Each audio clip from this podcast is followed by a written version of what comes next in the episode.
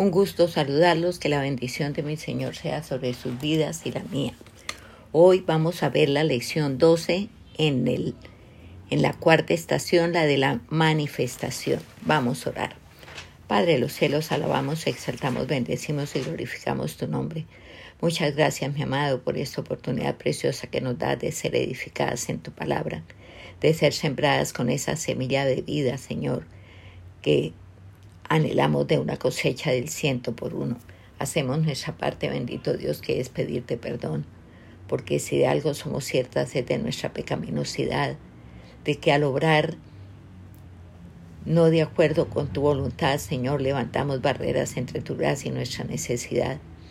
Y si de algo también estamos ciertas es que nada podemos hacer sin ti. Perdónanos, Señor. Tumba todas esas esos muros de hormigón que hemos construido, Señor, y déjanos el camino abierto para refugiarnos, para ir a ti, Señor.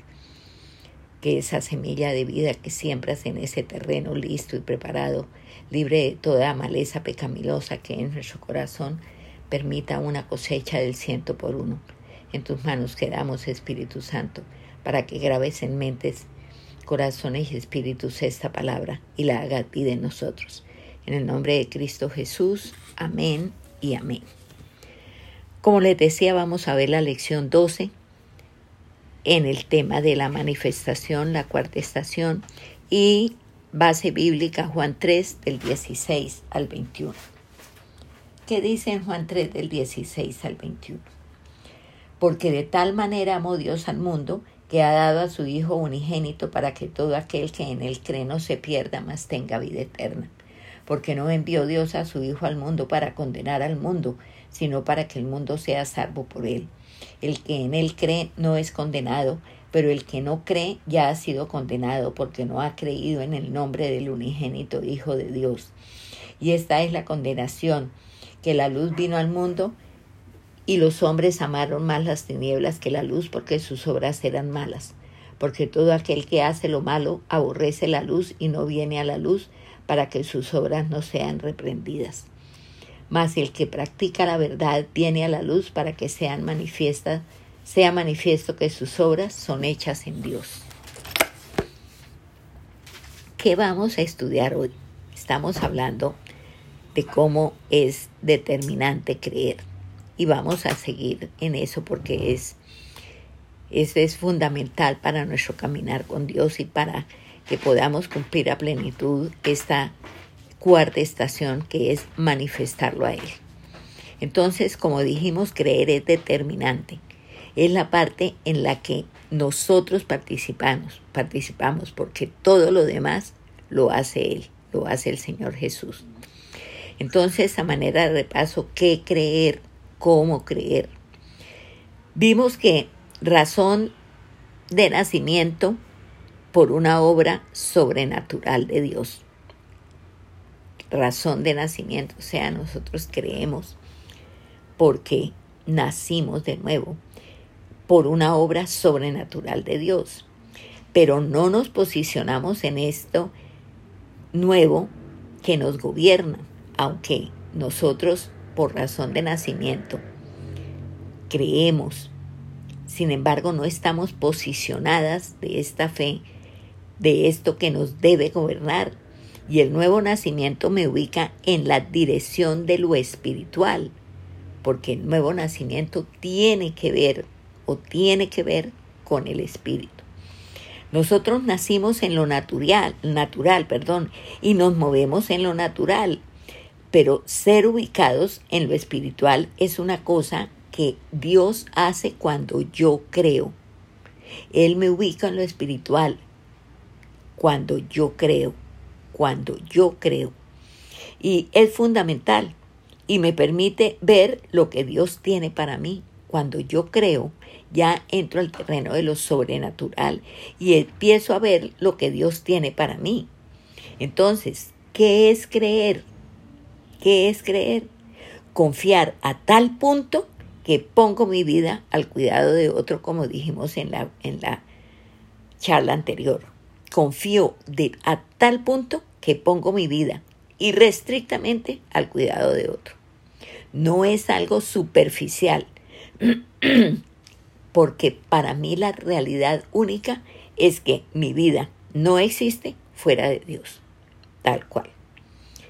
Bueno, eso, eso responde qué creer. Ahora, ¿cómo creer? ¿Qué debo creer? Nosotros sabemos que somos salvos por gracia.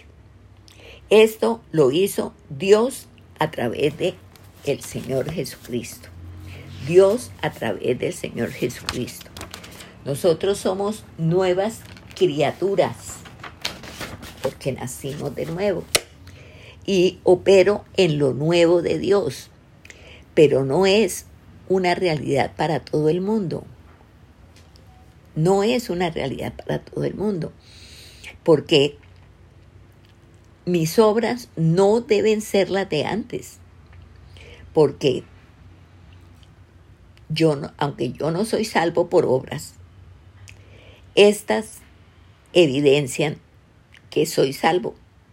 Entonces, por eso las obras mías, las que yo hago ahora, no deben ser las de antes. Obviamente, no soy salvo por obras, no por obras, dice la palabra. Pero, ¿qué hacen las obras? Evidencian que soy salva. Y yo tengo la fe, y esto lo vimos en lecciones pasadas, tengo la fe que puedo expresar con obras. Lo demás, como dijimos, es carreta, pura y legítima carreta. ¿Cuál fe tengo? La que puedo expresar en obras solamente. Y yo debo deleitarme en lo que ahora soy. Es un gozo, es un disfrute, un deleite impresionante. Ahora, si no lo hago, si no me deleito en lo que ahora soy, es que yo no he entendido. Tal cual, no he entendido. Estoy en nada. Así de sencillo.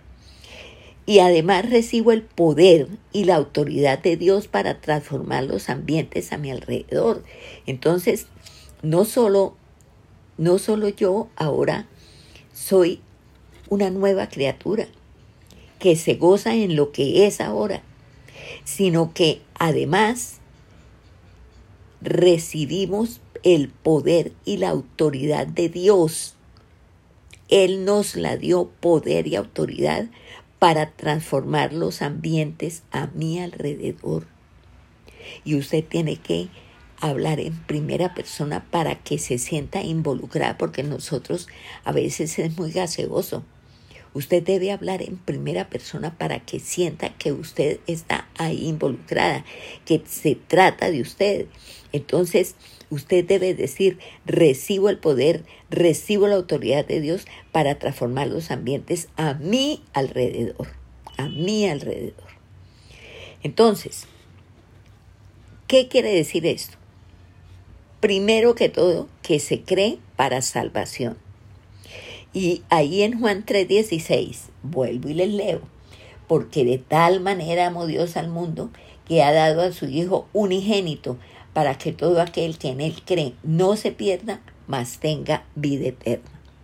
Entonces, no creo en algo, sino en alguien, para que todo aquel que en él cree, ¿quién es él? El Señor Jesucristo. Y el que no cree ya ha sido condenado. Entonces, nosotros generalmente caemos porque creemos en cosas y no en la persona. Mm, como qué cosas nosotros creemos que no es lo que en lo que usted debe creer. Por ejemplo, su, su matrimonio está que se va a pique, usted cree que, que, si su matrimonio se le salva, si usted, su economía está casi quebrada, entonces que su economía se levante que se mejore. Si usted está enferma, está quebrantada de salud, entonces que se sane. Y esto es entender que lo que soy depende y descansa en lo que Él haga en lo que en lo que a mí me suceda, en lo que se logre hacer, en lo que consiga hacer, no en él. Y yo tengo que creer es en él, porque por eso es que es que no creemos en Él, en la persona del Señor Jesucristo, sino en lo que Él hace. Y no se trata de eso. Nosotros tenemos que creer es en la persona, no en las cosas. No en que mi matrimonio se mejore, no en que mi economía salga a flote, no en que me recupere de la enfermedad que tengo. Porque lo que yo soy, póngale cuidado, lo que yo soy depende y descansa es en Él lo que yo soy depende y descansa en Él, en Jesucristo. Un segundo punto, se cree para buenas obras. Recuerde que estuvimos hablando de obras buenas y buenas obras. Se cree para buenas obras.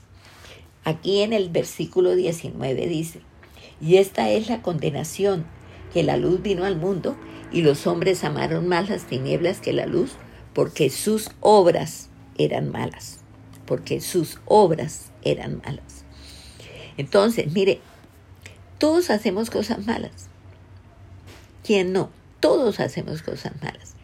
Porque las tinieblas es el ambiente en que nosotros nos movemos. Y esas, esas cosas malas que hacemos a nosotros no nos lo parecen y las amamos. ¿Y por qué las amamos? Porque son cosas a las que nosotros estamos habituados a hacerlas y ese es el medio en que nos movemos. Y las amamos más que a la luz. ¿Por qué? Porque la luz no es el hábitat nuestro, para nada. Ahora, si ahora yo hago una obra buena, es porque es hecha en Dios. Por eso es que la hago, porque es hecha en Dios. Porque la luz vino al mundo porque el mundo no podía ir a la luz. El mundo vivía en tinieblas, era su hábitat, no conocía otro y ahí se sentía bien y amaba lo que en esas tinieblas hacía. Entonces, obviamente, por eso la luz vino al mundo, porque el mundo no podía ir a la luz. Y ahí en el versículo 21 dice, mas el que practica la verdad viene a la luz para que sea manifiesto que sus obras son hechas en Dios. O sea, el que practica la verdad viene a la luz. Cristo es la luz y la luz es la verdad. Y volver a la verdad es practicar, es creer, es abrir senda, es abrir camino, como, había, como vimos en la última charla que tuvimos. Entonces, ¿qué es la luz? Es la verdad. ¿Qué tengo yo que hacer? Ir a la luz, ir a la verdad, ir a Cristo. Y cuando yo lo hago, yo comienzo a practicar, comienzo a creer, comienzo a abrir senda, a abrir camino. Y a mí, ¿qué me, por ejemplo, qué me dice la luz? Esa en la que yo debo estar.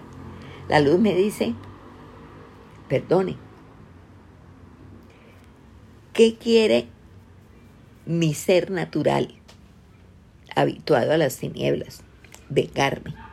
Eso es lo que yo quiero en mi ser natural, vengarme. Pero entonces, ¿cómo empiezo yo a practicar la verdad del perdón? Perdonando. Así de sencillo. ¿Cómo empiezo a practicar la verdad del perdón? Perdonando. Porque no es que me nacen, porque eso no me van a hacer es que yo estoy en, en ese trascender de lo natural a lo espiritual. Y cuando yo perdono, digo, Dios, tú tienes la razón. Yo no. Yo le doy la razón a Dios. Sé que Él la tiene. Sé que Él la tiene y yo lo reconozco y lo digo. Ahora, yo cuando yo estoy diciendo esto estoy trascendiendo de lo natural a lo espiritual. Ahora, perdonar es una obra buena y la revelación viene a mí cuando yo logro perdonar, que es una obra buena, pues la revelación viene a mí. Me revela el perdón de Dios. me revela la magnitud del perdón de Dios, que yo nunca he pensado en esto. Y entonces, como ya estoy empezando a, que, a que me, la revelación, valga la redundancia, me revela el perdón de Dios, me revela su magnitud. Entonces, yo ya no perdono solo como una obra buena, sino como una buena obra de Dios en mí. Porque las buenas obras son de Dios. Y entonces yo ya entro en esa esfera. Perdono como una obra buena, no como una obra buena, sino como una buena obra de Dios en mí. Y cuando comienzo a practicar la verdad, yo me encuentro con la verdad revelada. Y cuando yo me encuentro con la verdad revelada, mis obras buenas se convierten en buenas obras. Porque me posiciono en la liberalidad del dar me estoy posicionando en Dios. Acuérdese que uno de los atributos o uno de los nombres más bien de Dios es dador. Entonces yo me estoy posicionando en la liberalidad de dar. ¿Y qué hizo Dios? Dios preparó de antemano las buenas obras para que yo ande en ellas. ¿Y cómo logro yo andar en las buenas obras de Dios. ¿Cómo lo logro? Creyendo. Ahí no hay más. ¿Cómo lo logro? Creyendo. No es solo ya que cuestión de, de obedecer en lo natural, ya es trascender a lo espiritual, porque solo en lo espiritual es que yo creo. Entonces, no es solo obedecer, es creer, trascender a lo espiritual. Y en un tercer punto vemos que se cree para gozo, para deleite. Y si yo no me gozo y no me deleito en este creer que por revelación yo estoy conociendo, si yo no logro deleitarme, es que yo no he creído bien. Yo no estoy en donde debo estar. La ubicación mía no es la que yo debo tener en Dios. Ahora, la pregunta, ¿cómo creo yo para gozo? ¿Cómo puedo yo creer para gozo? Ahí en los versículos 27 al 30 dice, respondió Juan y dijo, no puede el hombre recibir nada si no le fuere dado del cielo. Vosotros mismos me sois testigos de que dije, yo no soy el Cristo, sino que soy enviado delante de él. El que tiene la esposa es el esposo mas el amigo del esposo que está a su lado y le oye, se goza grandemente de la voz del esposo. Así pues, este mi gozo está cumplido. Es necesario que él crezca y yo mengüe. Es necesario que él crezca y yo mengüe. Entonces, esto es clave para yo poder deleitarme en la nueva vida que Dios me ha dado. El que Él crezca y el que yo mengue. Porque si todo lo que hago lo hago pensando en que Él crezca y yo mengue, mi gozo, mi gozo está cumplido. Por fin mi gozo está cumplido. Y, y es que nosotros tenemos que entender que Dios no es una TH Dios no es una lámpara de Aladino. Que si tengo una necesidad, Dios provee.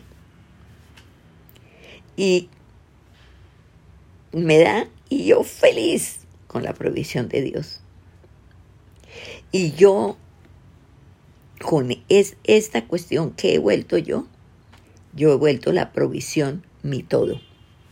No quien me da, sino lo que recibo.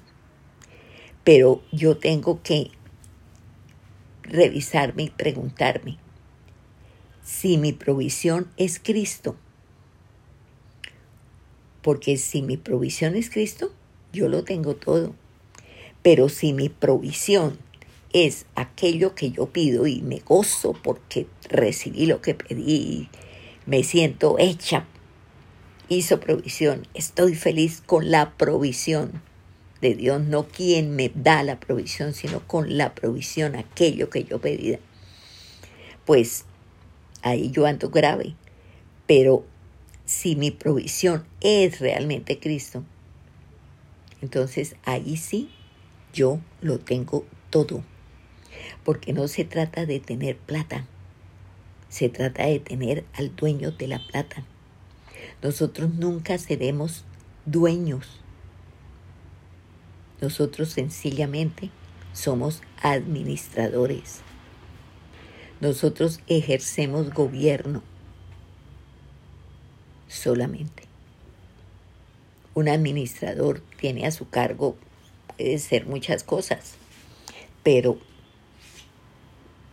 todo, cualquier decisión, cualquier inversión, cualquier cosa que piense hacerlo, tiene o tiene que consultarlo con el dueño, porque él es el único que está en capacidad de decir sí o no por eso, porque es el dueño.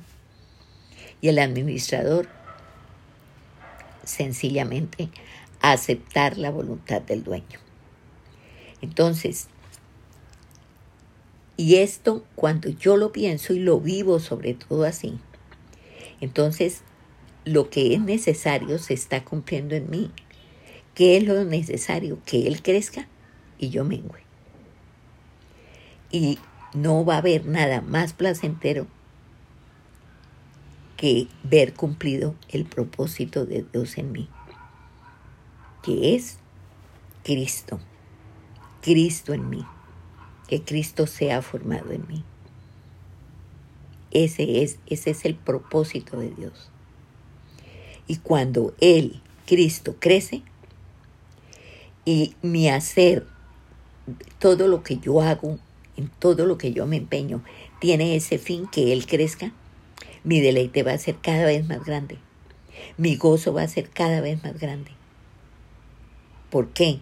Porque está cumpliéndose aquello para lo que yo estoy trabajando. Entonces, sencillamente yo para qué creo? Yo creo para gozo. Yo creo para gozo. Y cuando sé que todo es para que Él crezca, para que sea alabado, sea reconocido, sea bendecido, la gente lo siga.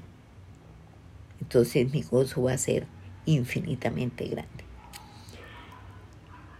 Ahora, ¿cómo se creen para autoridad.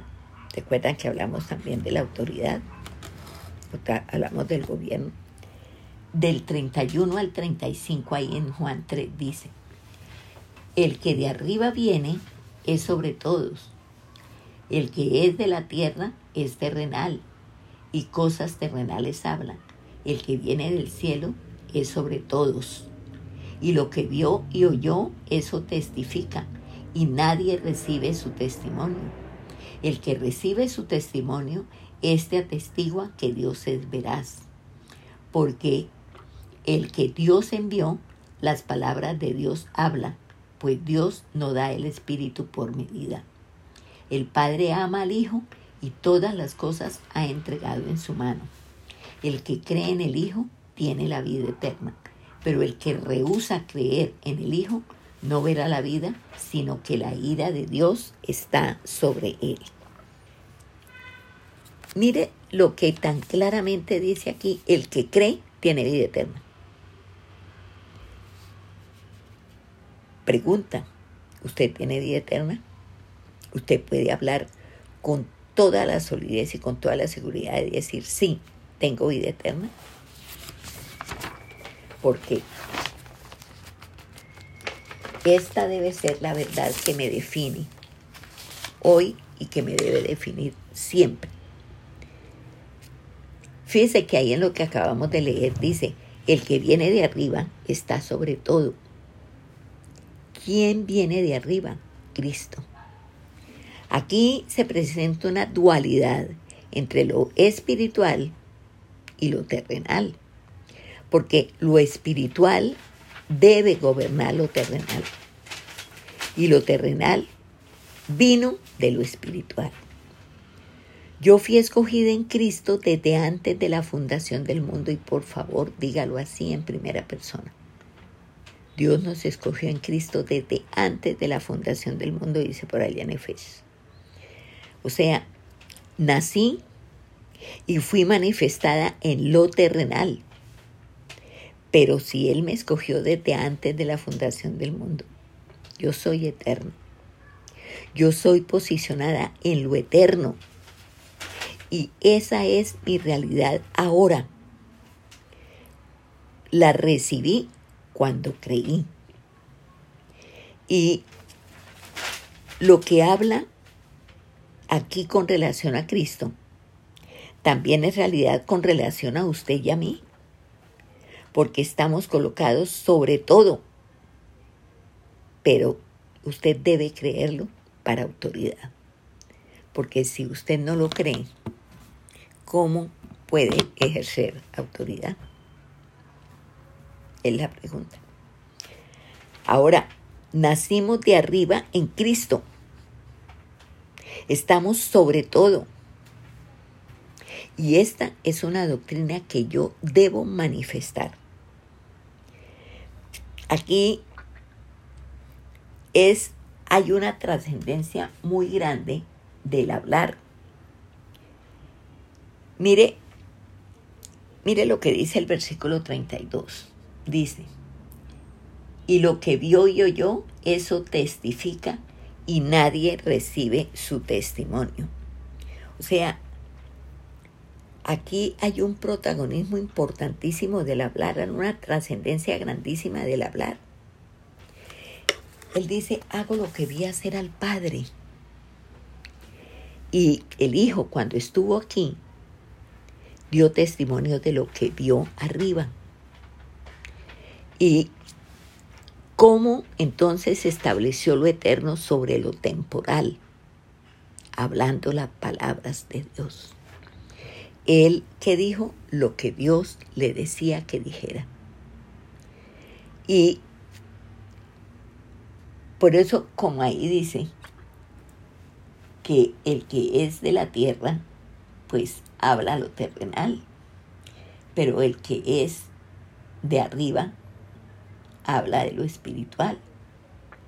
Entonces, pregunta, ¿de dónde es usted?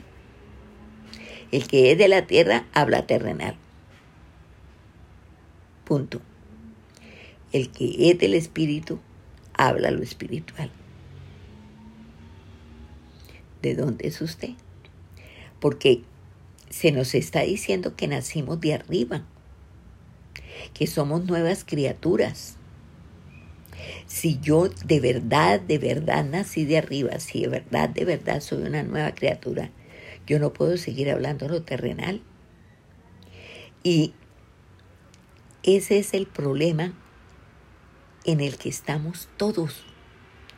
Y es un problema grande, porque la mirada de nosotros está puesta es en lo de aquí de abajo, no en Cristo. Y yo de donde vengo tengo un Dios todopoderoso. Y si hay algo que yo necesito creer, es que he nacido de nuevo. El Señor Jesucristo vino de arriba, yo también. Si dudo de dónde he venido, yo no estoy creyendo bien. Pregunta, ¿esa duda le, le mortifica a usted? usted a esta altura no sabe usted dónde ha venido. Porque si es así, lo que usted cree está grave en lo que usted cree. Ahora, hay algo que aquí lo acabamos de, oír y es que el Señor no da su espíritu por medida. Él no me da una porción. Eso, eso era en el antiguo pacto. Pero en mí está plenitud y por eso la plenitud de la autoridad de Dios está también sobre mí. Porque el Espíritu, que es el que tiene la autoridad, está plenamente sobre mí. Entonces, la plenitud de la autoridad de Dios, obviamente que también está. La plenitud del Espíritu Santo que me habita es una realidad que usted tiene que repetírsela hasta que se la crea, hasta que se la crea. La plenitud del Espíritu que me habita. Me habita la plenitud del Espíritu. Dios no da el Espíritu por medida. Él lo da. Así de sencillo, lo da. Y el Hijo recibió del Padre todas las cosas.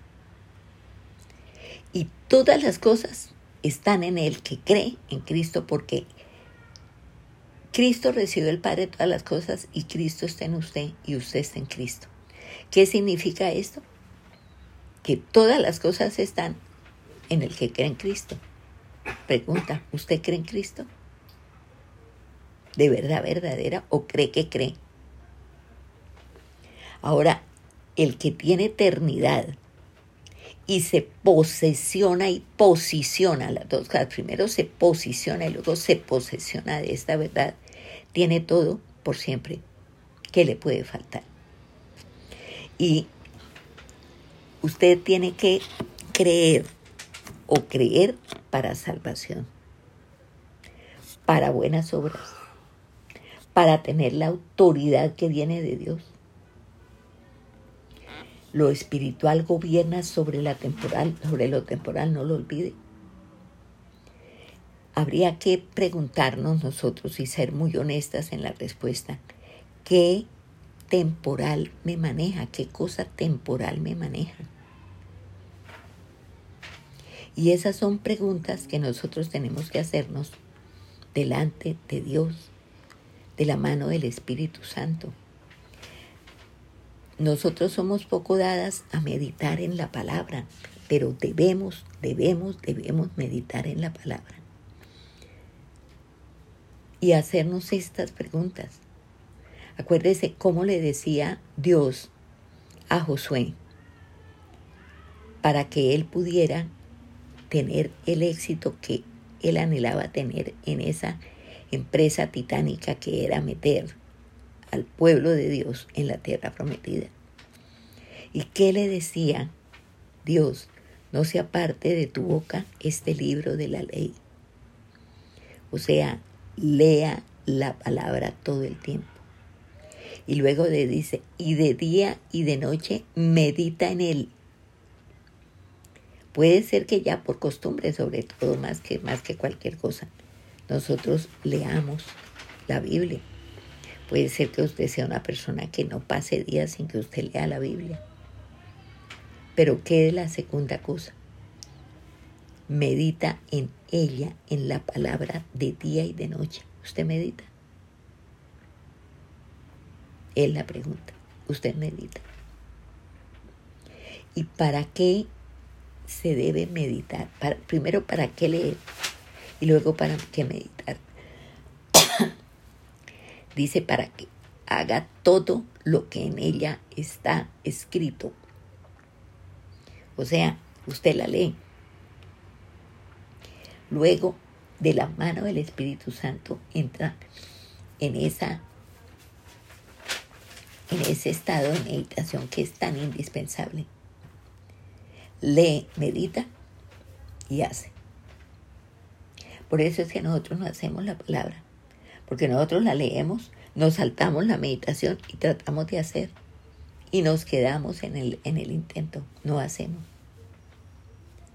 Pero ¿qué dice? Para que hagas todo conforme a lo que en ella está escrito. Porque entonces, entonces como resultado de,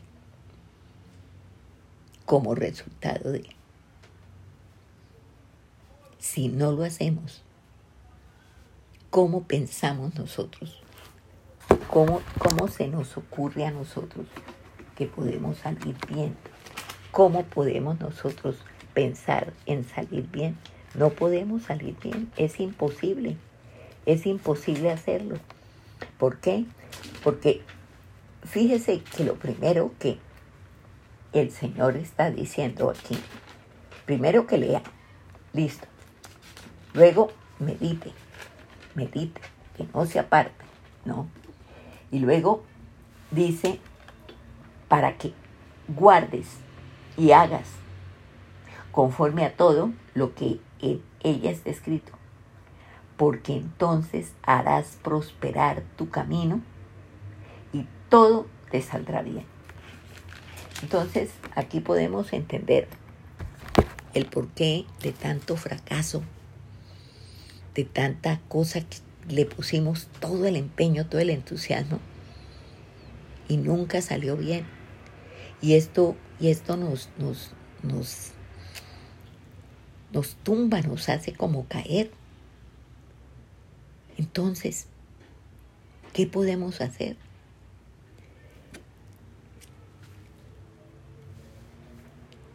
Este, este, esta porción que le leí está en Josué 1, el versículo 8 y el versículo 9. Ojalá ustedes lo lean, lo lean y lo lean y se lo puedan aprender de memoria y no solamente memorizar, sino que de verdad esto se vuelva vida en usted. Mm, entonces, recuerde, venimos de arriba. Esto nos ubica sobre todo Creer es definitivo. Si creemos esto nos lleva a tomar autoridad sobre toda obra de las tinieblas, sobre todo aquello que nos puede quitar el gozo. La eternidad no es algo que algún día vamos a tener, sino que debe ser una realidad que hoy le gobierne a usted, que hoy le gobierna. Usted hoy cree y por creer es parte que a usted le corresponde y es parte en la que usted opera. Usted la eternidad la está viviendo el día que nos separemos del cuerpo, sencillamente es eso. Recuerde que muerte es separación. Nos separamos del cuerpo, somos revestidos con un cuerpo glorioso y estaremos viviendo eternamente delante de Dios. Entonces, entendamos que somos eternos. Esa es una realidad que usted la debe tener y le debe gobernar. Con eso usted va a poder desligarse de tantas cosas que aquí la, la esclavizan. No la dejan ser lo que debe ser para Dios. Y usted hoy cree listo, porque creer es la parte que a nosotros nos corresponde y en la que nosotros operamos. Pero acuérdese específicamente, crea para salvación, es salva. Crea para buenas obras que Dios las hizo para que usted camine en ellas. Crea para gozo, para deleite de saber en quién está. Y crea para autoridad porque la tenemos toda. Dios nos la dio. ¿Para qué? Para que nosotros estemos y vivamos en esa autoridad. Así de sencillo. Estemos y vivamos en esa autoridad. Así que, si nosotros miramos, meditamos, pensamos, nuestras vidas de verdad van a ser de gran utilidad para el Señor. Nuestras vidas van a valer la pena porque las vivimos para el que es nuestro dueño y es nuestro deleite y es nuestro gozo. Amén. Para una próxima lección, que sería la 13, vamos a seguir en Juan, pero ya nos vamos para Juan 4 y vamos a leer del 1 al 24. Y vamos a, a estar, ya ustedes al eh, oír Juan 4 del 1 al 24, pues ya ustedes dijeron, ay, vamos a hablar de, ojalá, ojalá ustedes tengan presente de qué vamos a hablar. Este es un pasaje supremamente conocido de la palabra. Entonces, lo tendremos presente y estaremos hablando de la samaritana, exactamente. Vamos entonces a darle gracias a Dios. Padre de los cielos, alabamos, exaltamos, bendecimos y glorificamos tu nombre. Muchas gracias, mamado, por esta lección preciosa de vida y de vida abundante que nos das, donde nos haces entender, Señor. Y al entenderlo nosotros podemos mirar por qué las cosas a veces, a pesar de nuestros buenos esfuerzos de hacerlo de verdad con el deseo de que salgan las cosas, ¿por qué no salen? Estamos dejando de hacer cosas definitivas para que podamos nosotros implementar esa palabra que meditamos, la podamos hacer vida en nosotros, para que ahí sí la prosperidad sea la marca de nuestro camino y que todo lo que hagamos, todo nos salga bien, para honrarte, para glorificarte, para que tú cada vez crezcas más mientras nosotros menguamos y que nos permitas encontrar en eso nuestro gozo cumplido. Bendito sea, Señor. La honra, la gloria y la alabanza sean para ti. Gracias por estas enseñanzas tan preciosas. Alabamos, bendecimos y glorificamos tu nombre. En el nombre de Cristo Jesús. Amén y amén.